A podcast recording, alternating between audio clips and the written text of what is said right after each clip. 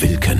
Hintergründe der Nachrichten der Woche. Ein Radio PSR Original Podcast mit News Anchor Hajo Wilken.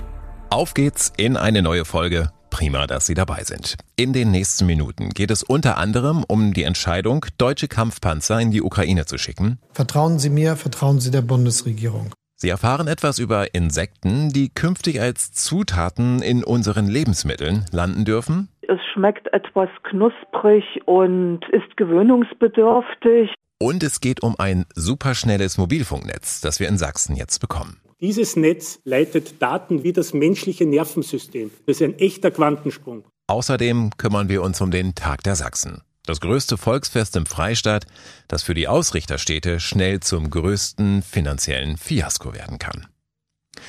Vertrauen Sie mir. Drei Worte, die Kanzler Scholz in dieser Woche im Bundestag sagte, nachdem er entschieden hatte, nun doch Kampfpanzer an die Ukraine zu liefern.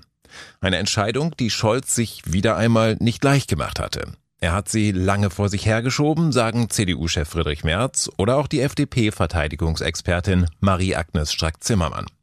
Er hat sie sorgfältig abgewogen, sagt er selbst, weil Scholz bei der Unterstützung der Ukraine eines nach wie vor nicht will, nationale Alleingänge. Wir werden weiter, weil wir international abgestimmt handeln, sicherstellen, dass diese Unterstützung möglich ist, ohne dass die Risiken für unser Land darüber in eine falsche Richtung wachsen. Das ist, warum wir das so tun und so werden wir es auch weitermachen. Mit anderen Worten, wer uns durch diese Entscheidung am Rande eines Weltkriegs sieht, der möge bitte die Kirche im Dorf lassen. Deutschland steht gemeinsam mit vielen anderen Ländern weiter an der Seite der Ukraine, wird sich aber nicht direkt in den Krieg mit Russland hineinziehen lassen.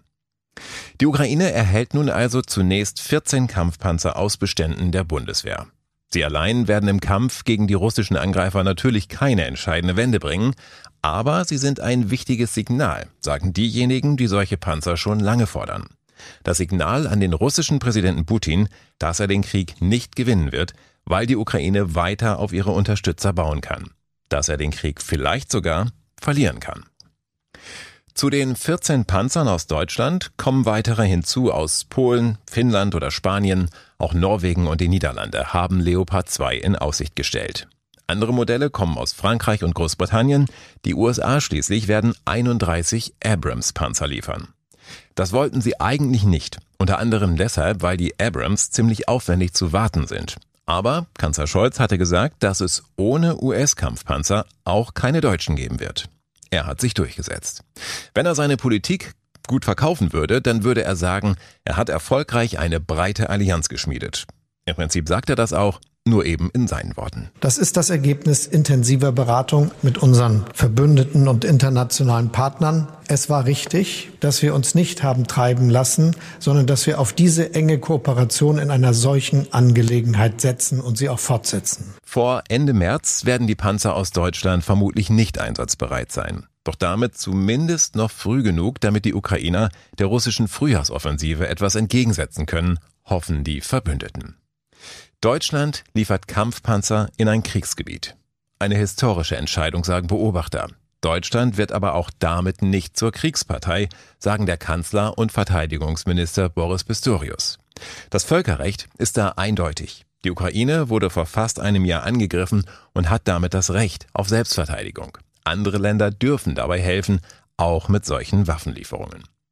Ob der russische Präsident Putin sie dennoch zum Anlass nehmen könnte, um den Krieg, den er angezettelt hat, noch weiter eskalieren zu lassen, das weiß nur er selbst. Aber was Putin tut oder nicht tut, das hängt sicher nicht von 14 Panzern der Bundeswehr ab. Für ihn sind Deutschland und die NATO lange schon Kriegspartei. Sie wären es wahrscheinlich auch, wenn es bei den 5000 Helmen geblieben wären, die wir anfangs so großzügig liefern wollten. Für Scholz jedenfalls ist klar, dass deutsche Soldaten bei aller Unterstützung, die die Ukraine auch künftig bekommen soll, weiter außen vor sind. Bodentruppen werden wir in keinem Fall schicken. Darauf können sich alle verlassen. Das ist von Anfang an so gesagt worden, nicht nur von mir, sondern auch vom amerikanischen Präsidenten. Und zusammen sollte das ja wohl ein gewichtiges Wort sein. Auch zur Lieferung von Kampfflugzeugen hat Scholz sich im Bundestag noch einmal klar geäußert. Das werden wir nicht tun. Zurück zum Leopard 2, dem Panzer, um den die Ukraine schon vor Monaten gebeten hatte. Warum ist er so wichtig für das Land?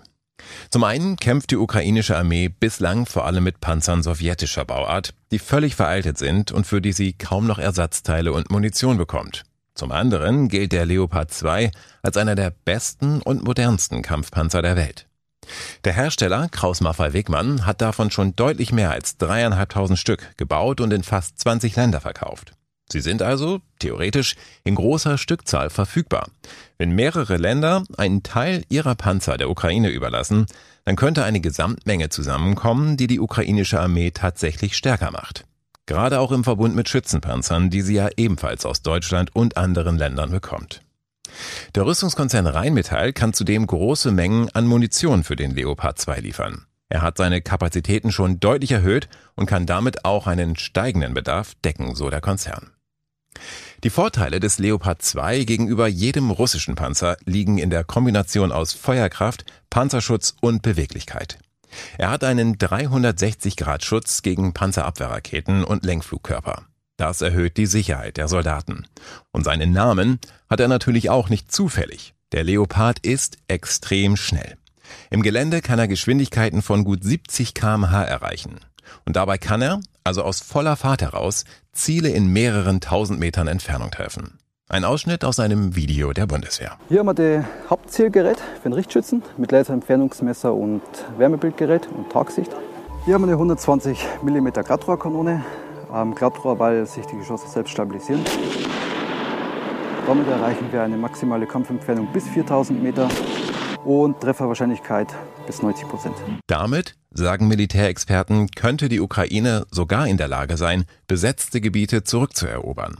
Das wiederum, so die Hoffnung, könnte den Weg freimachen für Verhandlungen mit Russland über einen Waffenstillstand oder gar ein Ende des Krieges. Kampfpanzer also als Schlüssel zum Frieden? Für viele ist das nur schwer vorstellbar, aber es ist durchaus möglich. Die meisten Kriege werden am Verhandlungstisch beendet. Und Verhandlungen führen am ehesten zu einem Ergebnis, wenn beide Seiten sich ungefähr auf Augenhöhe begegnen und nicht eine von beiden der anderen ihre Bedingungen diktiert. Bis zum Verhandlungstisch dürfte es aber noch ein langer Weg sein. Die russische Frühjahrsoffensive gilt als ausgemacht und westliche Militärbeobachter rechnen mit einer weiteren Mobilmachung in den nächsten Wochen oder gar schon in den nächsten Tagen. Der Leopard 2 soll den Ukrainern dann helfen, den Angreifern Paroli zu bieten. Eine Wunderwaffe ist dieser Panzer allerdings auch nicht. Welche Erfolge die Armee damit erzielen kann, wird maßgeblich auch von der Ausbildung der Soldaten abhängen und vom taktischen Geschick der Generäle. Dass sie taktisch etwas drauf haben, das haben sie seit Kriegsbeginn aber schon mehrfach unter Beweis gestellt. Die Panzerlieferung aus Deutschland ist gut für die Ukraine, heißt es auch beim Bundeswehrverband. Schlecht ist allerdings, dass die Lücken in den Beständen der Bundeswehr damit noch größer werden, sagt der Verbandsvorsitzende Wüstner. Wir werden künftig noch weniger in der Lage sein, uns selbst zu verteidigen, so Wüstner. Dazu Verteidigungsminister Boris Pistorius. Die Waffenlieferungen an die Ukraine reißen Löcher, wo schon Defizite sind. Aber wir müssen uns entscheiden. Wir können ja der Ukraine schlecht sagen, wir stellen unsere Hilfe ein, weil es bei uns vorübergehend Lücken reißt. Pistorius jedenfalls hat sich vorgenommen, diese Lücken schnell zu schließen. Er hat bereits Gespräche mit der Rüstungsindustrie angekündigt, wahrscheinlich schon in der nächsten Woche. In der EU sind seit dieser Woche zwei weitere Insekten in Lebensmitteln zugelassen. Hausgrillen und Getreideschimmelkäfer. Die Hersteller dürfen sie, zermahlen als Pulver, in ihren Produkten verarbeiten. Es sind nicht die ersten Insekten, mit denen das möglich ist. Seit mehr als anderthalb Jahren gibt es ähnliche Bestimmungen auch schon für gelbe Mehlwürmer und Heuschrecken. Sie dürfen sich als Zutat zum Beispiel in Keksen, Nudeln, Brot, Frühstücksflocken oder Schokolade befinden. Birgit Brendel ist Referentin der Verbraucherzentrale Sachsen für Lebensmittel und Ernährung und mit ihr spreche ich jetzt über all das, was wir über diese besonderen Zutaten in unseren Lebensmitteln wissen müssen. Hallo, Frau Brendel. Hallo, Herr Wilken. Haben Sie denn schon mal Grille oder Heuschrecke gekostet? Ja, im Rahmen meiner Arbeit habe ich die Produkte tatsächlich schon einmal probiert. Und wie ist es? Es ist gewöhnungsbedürftig, es schmeckt etwas knusprig und ja, es ist schon ein fremdartiger, exotischer Geschmackseindruck. Ich gehe mal davon aus, dass das noch ein sehr kleiner Markt ist und man im Supermarkt dann auch schon sehr gezielt danach suchen müsste nach solchen Produkten. Oder gibt es davon schon viele?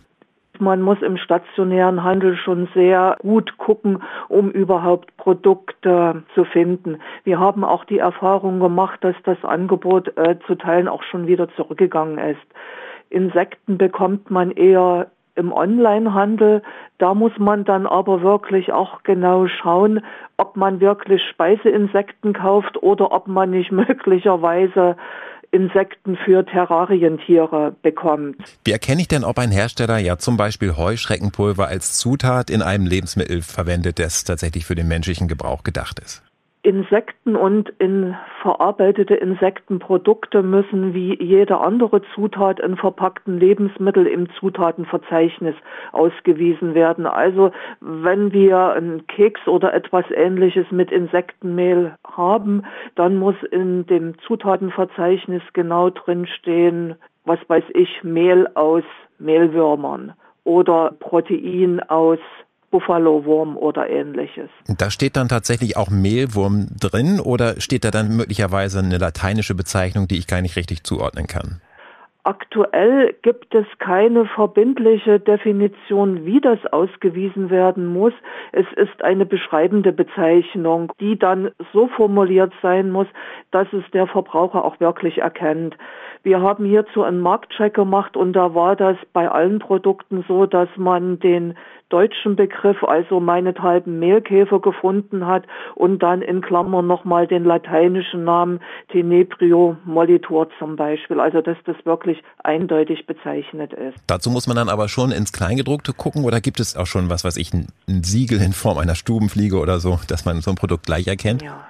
Also man muss schon ins Kleingedruckte, sprich in das Zutatenverzeichnis reinschauen. Mir ist nicht bekannt, dass es da ein Siegel gäbe. Es gibt natürlich Produkte von Herstellern, wo der Markenname schon deutlich macht, dass wir es hier mit Insektensnacks zu tun haben. Kann es auch passieren, dass ein Hersteller nun heimlich irgendwelche Insekten in seine Produkte mischt und das gar nicht kennzeichnet? Also ein heimliches Untermischen von Insektenbestandteilen ist verboten. Wenn ich das als Hersteller benutze, dann muss ich das auch kennzeichnen. Würde sich sowas überhaupt lohnen? Also Stichwort Produktionskosten. Ist es billiger, in bestimmte Produkte jetzt Insekten zu verarbeiten, statt der Zutaten, die wir bisher kennen? Im Moment ist das sicherlich noch nicht kostengünstiger. Es ist die Frage, wie sich der Markt weiterentwickeln wird. Sind denn Insekten eigentlich gesund? Insekten sind grundsätzlich gesund. Sie haben einen relativ hohen Eiweißanteil und sind auch vitamin- und mineralstoffreich. Das ist die positive Seite. Wir fordern als Verbraucherzentralen, dass man Insekten nur durcherhitzt verzehrt, weil diese Insekten natürlich auch auf ihrer Außenhaut äh, Mikroben tragen können, die möglicherweise krankheitserregend sind. Von daher sollten Insekten nur gut durcherhitzt verzehrt werden. Bei einigen Produkten liegt das auf der Hand, wenn man zum Beispiel Pasta mit Insektenbeigabe hat, die wird natürlich gekocht. Bei Produkten, wo das nicht eindeutig ist, würden wir einen Hinweis bitte durcherhitzen wünschen. Es gibt ja auch noch einen anderen Hinweis, der auf die Verpackung gehört. Das ist der auf mögliche allergische Reaktionen, richtig? Auch der Allergenhinweis ist empfehlenswert. Es hat sich gezeigt, dass Personen, die bereits eine Allergie gegen Krebstiere, Hausstaubmilben oder Schalentiere haben, mit allergischen Reaktionen auf Insektenkonsum reagieren können. Mhm. Die Insekten, die in der Lebensmittelbranche verarbeitet werden, die werden ja sicher nicht irgendwo auf der Wiese gefangen. Wo kommen die her? Die Insekten, die bei uns auf dem Markt sind, sind aus Insektenzuchten. Man hat immer einen Elterntierstamm, der zur Nachwuchsproduktion benutzt wird und dann werden diese Tiere in geschlossenen Systemen aufgezogen, entweder bis zum Larvenstadium, wie eben bei diesem Schimmelkäfer, wo die Larve verzehrt wird oder als Lebensmittel bereitgestellt wird oder als vollständiges Insekt. Dann werden die Insekten getötet, im besten Falle erhitzt und dann weiterverarbeitet. Wie werden die Insekten getötet? Spielt der Tierschutz da eine Rolle? Also aktuell gelten für Insekten die allgemeinen Vorschriften der Tierschutz-Nutztierverordnung. Spezielle rechtliche oder sonstige Vorgaben für Haltung und Tötung von Insekten gibt es aktuell in Deutschland nicht. Der übliche Weg, die Insekten zu töten, ist, sie entweder tief zu kühlen, also auf minus 18 Grad abzukühlen und sie dadurch zu töten, oder sie mit Wasserdampf zu erhitzen und dadurch zu töten. Die wissenschaftliche Diskussion geht dahin, dass Insekten kein Zentralnervensystem haben, also die Larven, und man äh, davon ausgeht, dass sie praktisch nicht das gleiche Schmerzempfinden haben wie Wirbeltiere. Aber die Diskussion ist jetzt noch nicht ganz eindeutig, wie das mit dem Schmerzempfinden tatsächlich ist, weil man natürlich auch eine möglichst humane Tötungsart haben möchte. Bei diesem ganzen Thema spielt ja auch Nachhaltigkeit eine große Rolle. Welche Vorteile hat denn die Insektenzucht gegenüber der Schweinezucht oder der Hähnchenmast zum Beispiel? Die Zucht von Speiseinsekten ist deutlich weniger ressourcenintensiv. Das liegt zum einen daran, dass sie deutlich weniger Platz benötigen und Sie können auch mit Reststoffen gefüttert werden. Das heißt, wir haben einen deutlich geringeren Aufwand an Wasser und an Nutzfläche. Und wenn man das auf das Kilogramm essbares Eiweiß bezieht, schneiden sie im Vergleich zu Milch oder Fleisch oder Eiern deutlich besser ab. Ich habe dazu einen Vergleich gesehen, Heuschrecke Rind, und da stand, dass das Rind viermal so viel Futter verbraucht, zwölfmal so viel Platz, man hat 100 mal so viele Emissionen und braucht 15.000 mal so viel Wasser. Ja, das ist richtig. Man verbraucht bei Insekten eben wirklich deutlich weniger Ressourcen. Insofern sind sie eine gute und nachhaltige Eiweißquelle. Und in vielen Ländern der Welt, da mhm. ist es ja völlig normal, Insekten ja. zu essen, längst üblich. Also 1900 Arten werden weltweit verzehrt. Ja. Warum tun wir uns damit so schwer? Das liegt an unserer kulturellen Prägung. Wir leben in einer Landschaft, wo es, wenn wir mal sehr weit in die Vergangenheit zurückgehen, einfacher war, ein Wildtier zu erlegen, um tierisches Eiweiß zu bekommen, als Insekten zu fangen. Wenn wir uns anschauen, wo Insekten gegessen werden, dann sind das Weltregionen, in denen wir A sehr viele Insekten und B auch größere Insekten haben.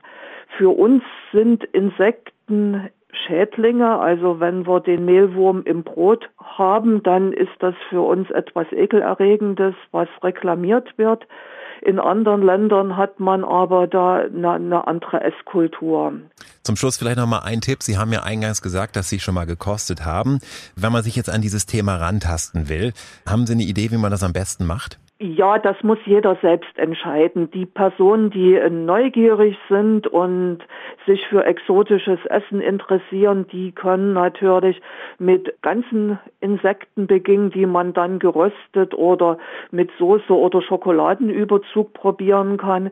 Wer eher vorsichtig ist, kann das eher in einer unauffälligen Form tun, also meinethalben in Form eines beigefügten Eiweißpulvers, wo man das dann im Endprodukt nicht merkt, dass da Insekten zugesetzt wurden. Die EU hat weitere Insekten in Lebensmitteln zugelassen. Auch Hausgrillen und Getreideschimmelkäfer dürfen künftig verarbeitet werden. Das war Birgit Brende, Referentin der Verbraucherzentrale Sachsen für Lebensmittel und Ernährung.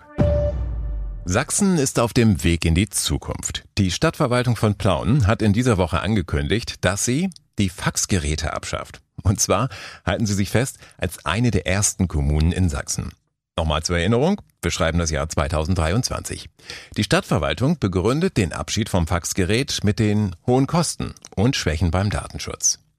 Fast zeitgleich mit dieser Entscheidung hat die Landesregierung in dieser Woche eine neue Digitalstrategie beschlossen. 100 Aufgaben sind darin formuliert, die sie in den nächsten Jahren mit viel Tempo angehen will.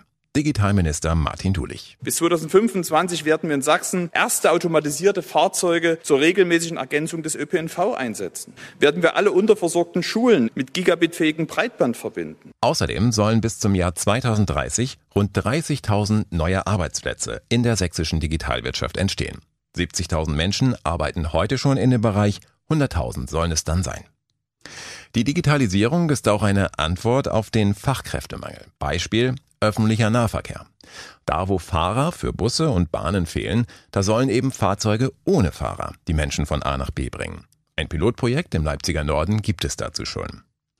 Bis 2025 soll Sachsen noch zu einem führenden Forschungsstandort in Deutschland für künstliche Intelligenz werden und ein Leuchtturm für Computer der nächsten Generation.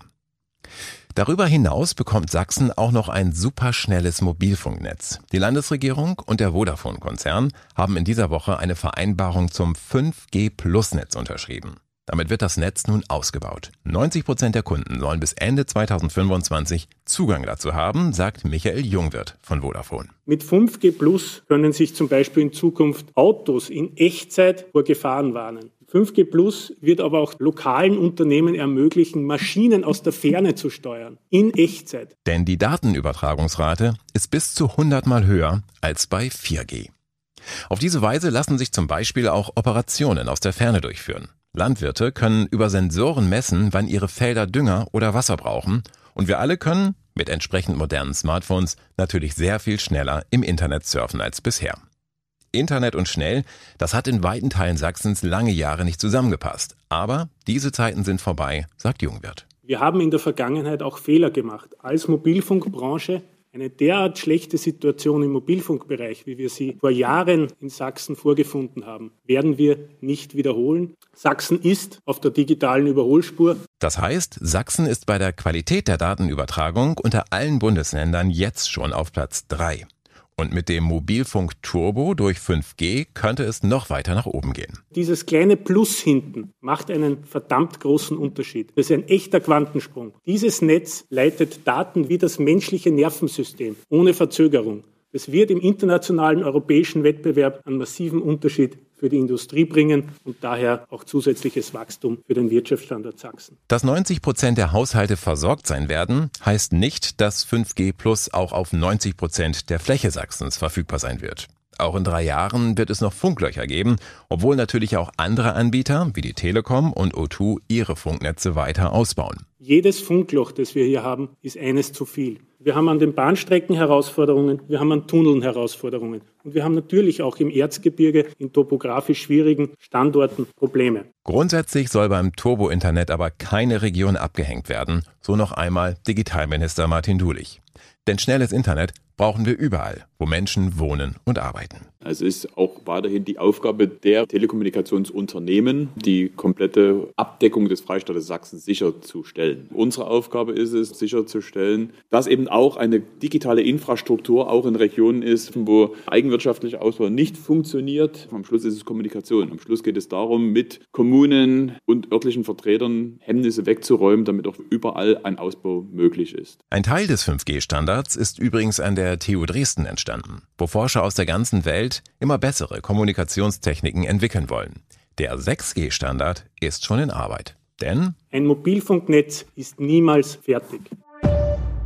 Der Tag der Sachsen war fast 30 Jahre lang der Höhepunkt im sächsischen Veranstaltungskalender. Hunderttausende Menschen haben immer am ersten Wochenende im September zusammen gefeiert. Mal in Rochlitz, mal in Kamenz, mal in Wurzen. Freiberg, Torgau und Riesa haben Sachsens größtes Volksfest sogar schon zweimal ausgerichtet. Doch es wird von Jahr zu Jahr schwieriger, geeignete Gastgeber zu finden.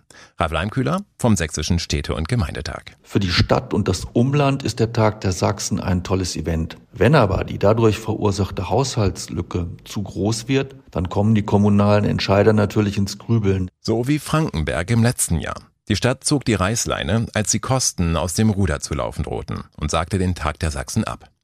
In diesem Jahr soll in Aue-Bad Schlema gefeiert werden. Doch auch dort macht den Organisatoren derzeit ein großes Loch im Etat zu schaffen. Rund zwei Millionen Euro fehlen. Das ist viel Geld für eine Kommune, die, wie alle Kommunen, auch noch vor anderen Herausforderungen steht. Stichwort Energiekrise oder auch Flüchtlingsunterkünfte. Deshalb gibt es nun Forderungen, den Tag der Sachsen künftig neu auszurichten. Fragen, die sich dabei stellen, sind zum Beispiel, ist die derzeitige Förderung noch ausreichend angesichts der deutlich gestiegenen Kosten? Beziehe ich das Umland der Ausrichter statt stärker mit ein oder sollte man das Fest jedes Jahr durchführen wie bisher oder macht man es zukünftig nur noch alle zwei Jahre? Dreimal in Folge ist der Tag der Sachsen zuletzt ausgefallen. Vor der Absage durch Frankenberg, zweimal wegen Corona. Leider hat die Landesregierung diese Pause nicht genutzt, um sich grundsätzliche Gedanken über die Zukunft der Riesenväter zu machen, sagt Linksfraktionschef Rico Gebhardt. Er schlägt vor, den Tag der Sachsen immer in der Stadt zu feiern, in der auch die Landesgartenschau stattfindet. Denn generell wird es nicht einfacher werden, solche Feste auf die Beine zu stellen, sagte auch Ralf Leimkühler.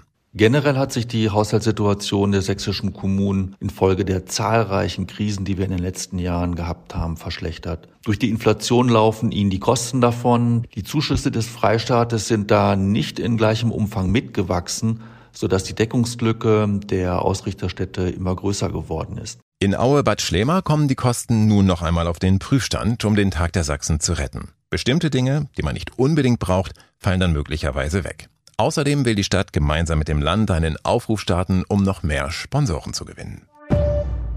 Es ist kalt in Sachsen. Und deshalb sieht man sie derzeit überall, die Pudel oder auch Bommelmützen. Doch wie kam eigentlich der Bommel an die Mütze? Die Antwort darauf fällt in die Rubrik Angeberwissen. Dazu müssen wir ins 19. Jahrhundert zurück. Den Bommel gab es damals zunächst in der Seefahrt und hatte eine ganz praktische Funktion. Weil es unter Deck der Schiffe nämlich mächtig eng war, haben sich die Matrosen ständig irgendwo den Kopf gestoßen. Mit dem weichen Puschel auf der Mütze konnten sie sich aber einige Beulen ersparen. Der Bommel war also eine Art Stoßdämpfer.